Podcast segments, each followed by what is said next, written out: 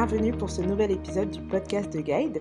J'espère que vous allez bien. Merci aussi pour tous vos partages, pour tous vos retours, vos encouragements. Ça fait vraiment plaisir. Et cette semaine, je voulais vous présenter une pratique que j'utilise pour mieux vivre et dépasser les moments difficiles, les coups durs. Donc peut-être quelque chose que vous pourrez reprendre justement à votre sauce. Je m'appuie sur le travail de Joseph Campbell, qui est un professeur, écrivain et conférencier américain, qui a étudié les mythes et les histoires à travers le temps et les cultures.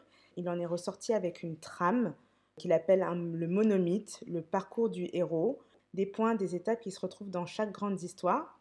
Donc là, je vais vous donner la version en, synthèse.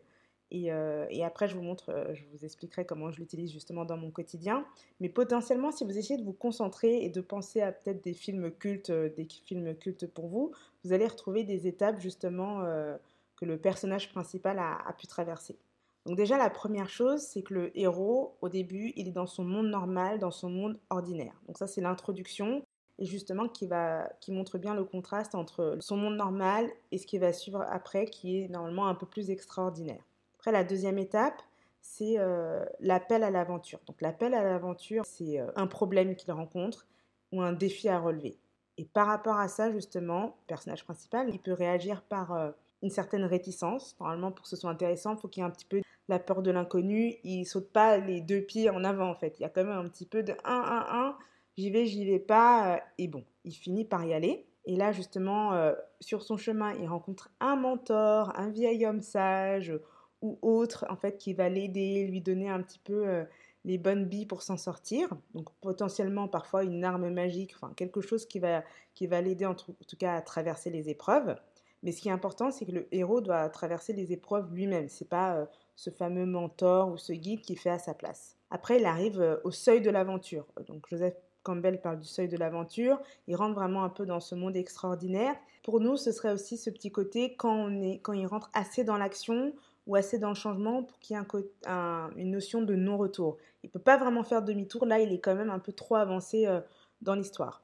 Et là ça commence justement à monter, il va subir des épreuves, rencontrer des alliés sur le chemin, des gens qui vont l'aider, des ennemis au contraire qui vont le ralentir, euh, qui vont le mettre en difficulté. Et là l'intrigue va être encore plus forte, ça va devenir de plus en plus dangereux, potentiellement aller dans les profondeurs, donc ça ça peut être... Euh, vraiment littéralement aller dans des profondeurs ou un peu psychologiquement aussi, pour, retrouver justement euh, l'objet de sa quête. Après, il y a une épreuve suprême où potentiellement il affronte la mort, et il en ressort bien sûr, et il arrive à s'emparer de l'objet de sa quête, donc qu'il devait réaliser et réaliser. Euh, il retrouve ce qu'il devait retrouver, en tout cas ce pourquoi il est parti en mission, en gros, il arrive à le trouver. C'est un petit peu le Graal.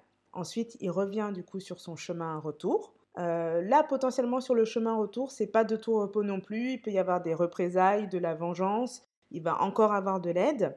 Mais bon, il arrive quand même à dépasser encore tout ça. Euh, du coup, il revient après dans son monde ordinaire. Il est quand même transformé par l'expérience. Et, euh, du coup, il revient à sa normalité. Mais c'est pareil, mais c'est pas tout à fait pareil parce qu'il a vécu toute cette aventure. Donc ça, c'est le travail de Joseph Campbell, vraiment en synthèse pour vous dire, c'est les grandes étapes qu'il a ressorties. Et donc, pour faire le lien avec notre épisode qui est euh, de dépasser les coups durs, et moi, le parallèle que je fais et que j'utilise vraiment dans ma vie, je vais vous faire la version encore plus synthétique. C'est le fait de se dire qu'au début, en effet, on est dans notre monde ordinaire, dans notre normalité, dans notre quotidien. Après, il y a quelque chose qui déclenche un changement, qui appelle au changement. Donc ça peut être la perte d'un emploi, une séparation, peut-être une perte de sang généralisée, ou au contraire, vous vous lancez, euh, vous décidez vous-même de vous lancer dans des nouveaux projets. Et là, après ça, quoi qu'il arrive, il y a des étapes, voire des épreuves, c'est plus ou moins difficile.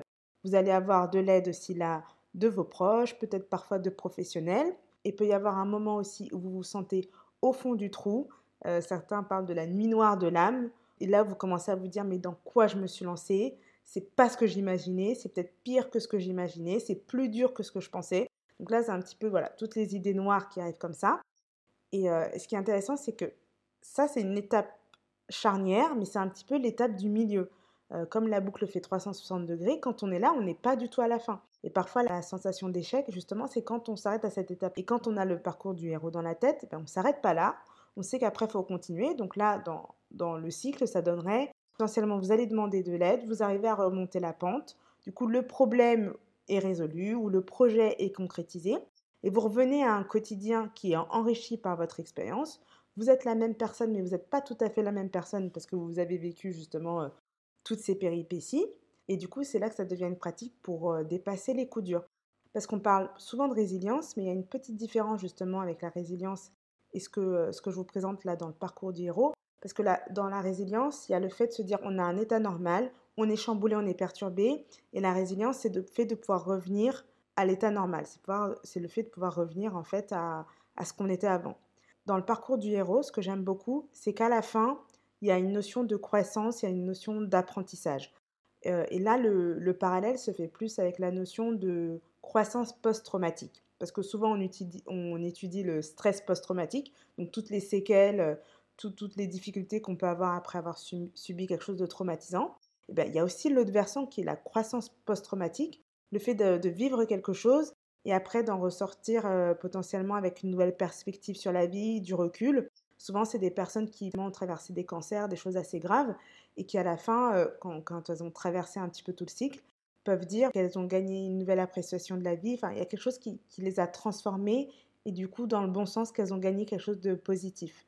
Donc c'est pour ça que j'aime beaucoup cette notion de quand on a fini un cycle, quand on a traversé quelque chose de difficile, on peut dire que c'est fini quand on a gagné quelque chose. Pour moi, tant qu'on est encore à vif ou dans la difficulté, on n'a pas encore euh, fini le parcours du héros. Et du coup, par rapport à ça, j'ai développé quatre croyances que je pratique vraiment euh, dans ma vie.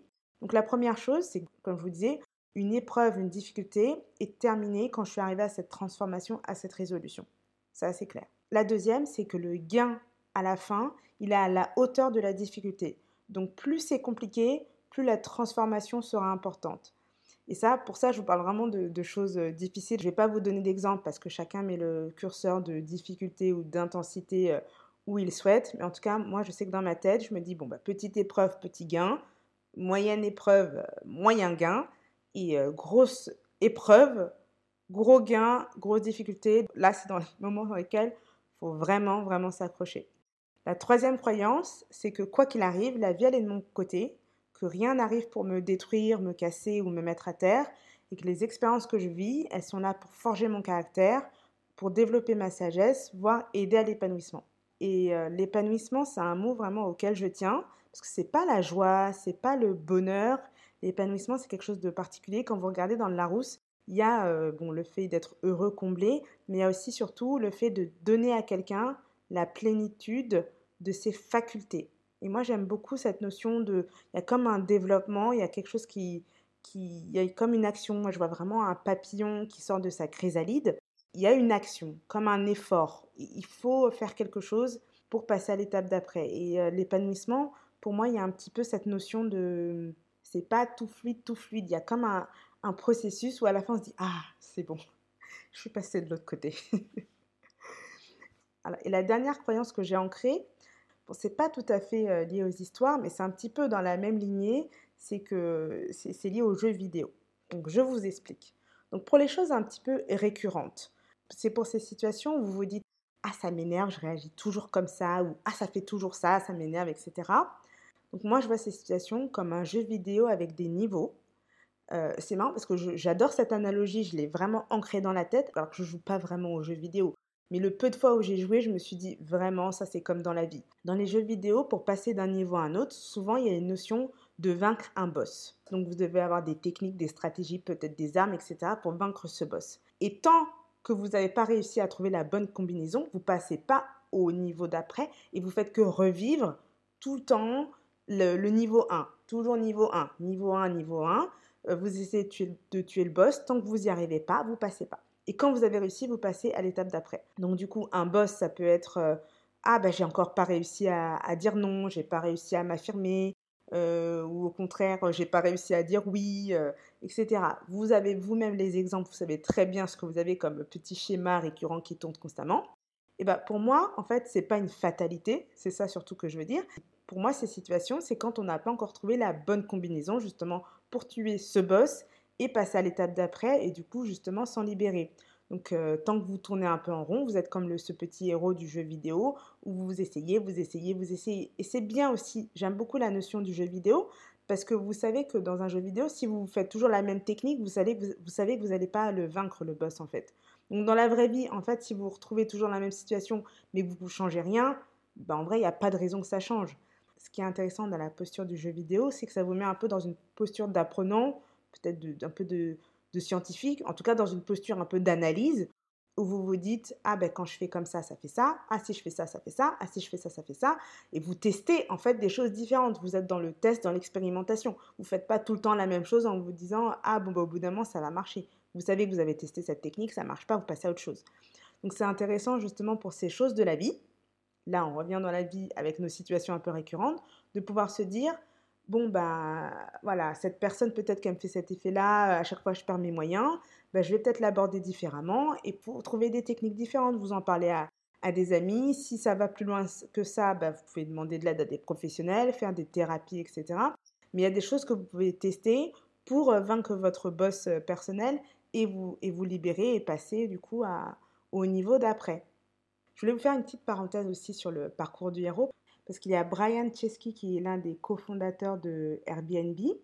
Euh, dans une interview, il parlait aussi du parcours du héros de Joseph Campbell en disant qu'il avait travaillé sur le parcours idéal d'un voyageur. Ce que je trouvais sympa, c'est qu'il avait mis aussi que pour que le voyage soit justement mémorable, il fallait un moment d'inconfort, il fallait un moment de transformation.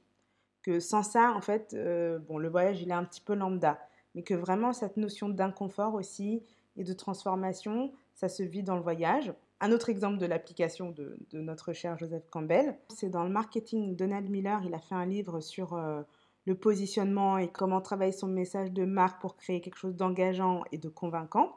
Il y a cette étape, et c'est un petit peu inspiré de, justement de cette notion euh, d'histoire et de, de, personnage principal.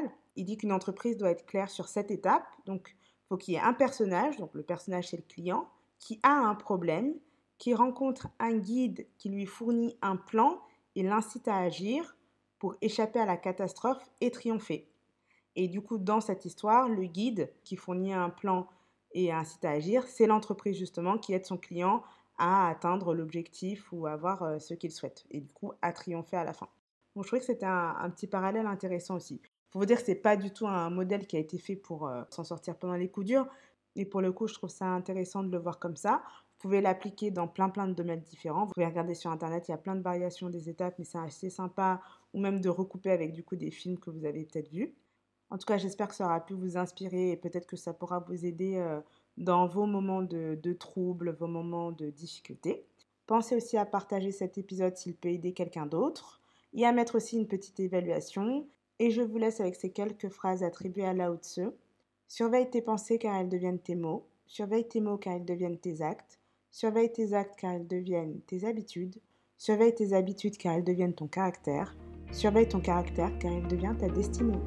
À bientôt.